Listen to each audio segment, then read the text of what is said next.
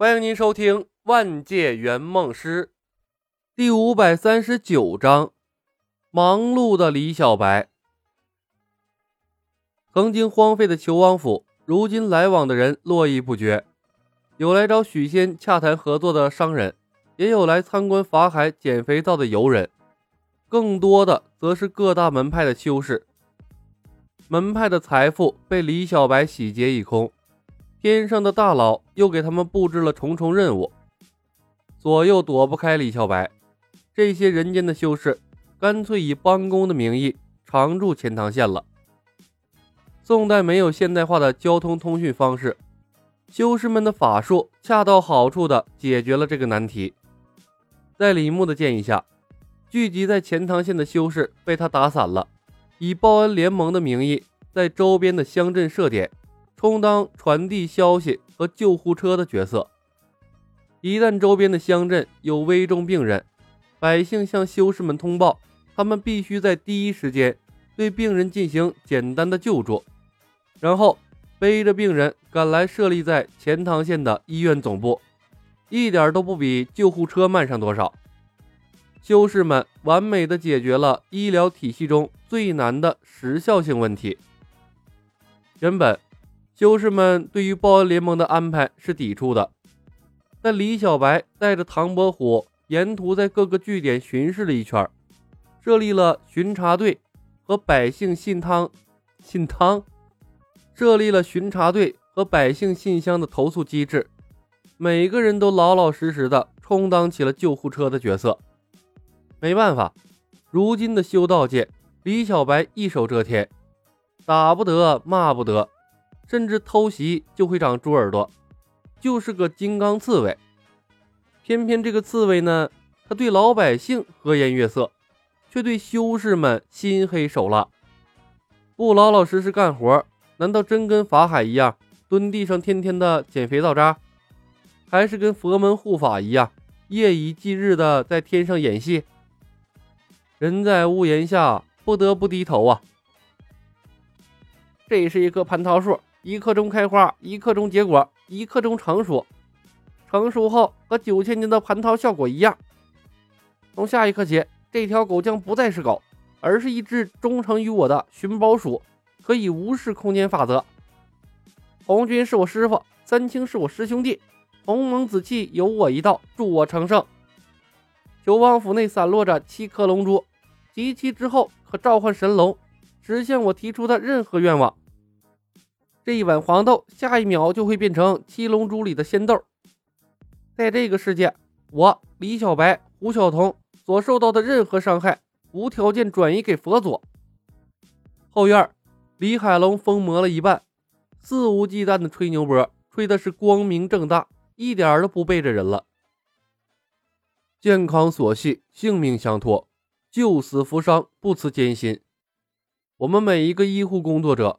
要对病患做到耐心、关心、细心，让百姓们在生病的时候，第一时间想到的就是我们报恩联盟的医院。在医疗体系之外，我们要以报恩联盟为中心，打造品牌化，以肥皂厂为中心，增加织布厂、成衣厂、茶叶厂等等。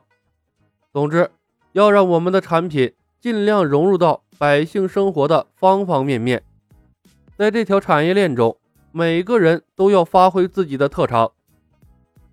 前院，许仙每天都在慷慨激昂的部署工作，传达他的思想。每一个人看上去都不正常，这便是求王府的日常。报恩联盟运转起来之后，许仙成了最忙碌的人。许仙完全改变成了另外一个人，自信、张扬、崇拜资本的力量。那三观改的最彻底，让李牧没想到的是，法海是新白三人组中最固执的那个。老和尚已经捡了二十天肥皂渣了，中间停了几次。第一次，李牧带他见识了众多投诚的修士，金山寺的众多僧侣七嘴八舌的劝慰他们的方丈，让他放下执着。但法海只说了几个字。施主不误，老衲可以接着捡肥皂。老和尚眼睛里闪烁着战斗的光芒，仿佛要凭借着满腔热血感化邪魔李小白坚硬的心。于是，李海龙毫不犹豫地撒下了第二捧肥皂渣。第二次，医疗体系的建设日新月异，金钱的力量向外扩散。李牧在法海观看了焕然一新的钱塘县。法海虽然震惊钱塘县巨大的变化，坚称李小白有慧根和佛有缘，洋洋洒洒念了一堆佛教结语，是要渡李牧成佛。李海龙撒下了第三捧肥皂渣。第三次，法海捡完了最后一粒肥皂渣，站起来，刚刚舒展了一下老腰，对着李小白道了声佛号。打算继续劝诫李小白，并向他表达一下自己向佛的决心。结果李牧根本没给他说话的机会。李海龙一大把飘扬的肥皂屑，在法海憋屈的眼神中飘落在他面前的地上。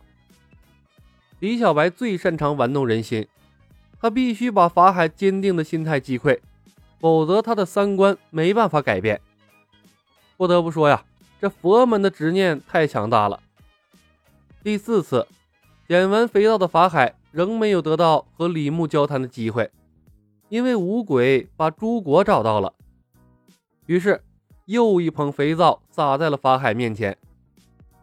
朱果是新白娘子传奇世界的第二样天才地宝，提升功力的关键道具，容不得出任何的差错，绝对不能被法海捣乱。朱果没有直接使用，而是被白素贞用电视中演的方式。用仙法融入了胡晓彤和李海龙的身体，而后胡晓彤又一次进入了闭关状态。千年朱果对小青起的作用，充其量只是疗伤，但胡晓彤毕竟是普通人，朱果呀还是能帮他提升功力的。李海龙用尽了办法，也没能把自己变成人，已经生冷不忌了，逮什么吃什么。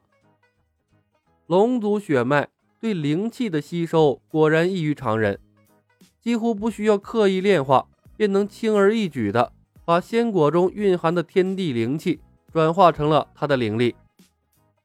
但龙族血脉对灵气的质量要求啊，似乎远远大于人类。千年诸国对他的实力提升并不大，最多比他按部就班的修炼快了那么一丢丢。如果他想要飞速提升实力，怕是要更高级的仙果或者金丹了。至于李牧，虽然白素贞强调他服用朱果不会有副作用，但他仍把朱果扣了下来，一颗也没吃。天上地下有太多的事情需要他来主持，他的精神一刻都不敢怠慢。最关键的是，佛门三护法在天上表演了。快一个月肥皂剧了，这三个家伙心态不一定多炸裂呢。如果他因为修炼停止了肥皂剧，那指不定出什么事儿呢。李牧可不认为白素贞和李海龙有能力当他的护法，在新白世界，李牧大概率是没有机会修炼了。而这个时候，李牧也明白了圆梦公司加点精神的作用。如果不是精神力足够高，让他不眠不休都可以维持生命。这种情况下呀，一旦他因为困倦睡着了，这个任务那就崩了。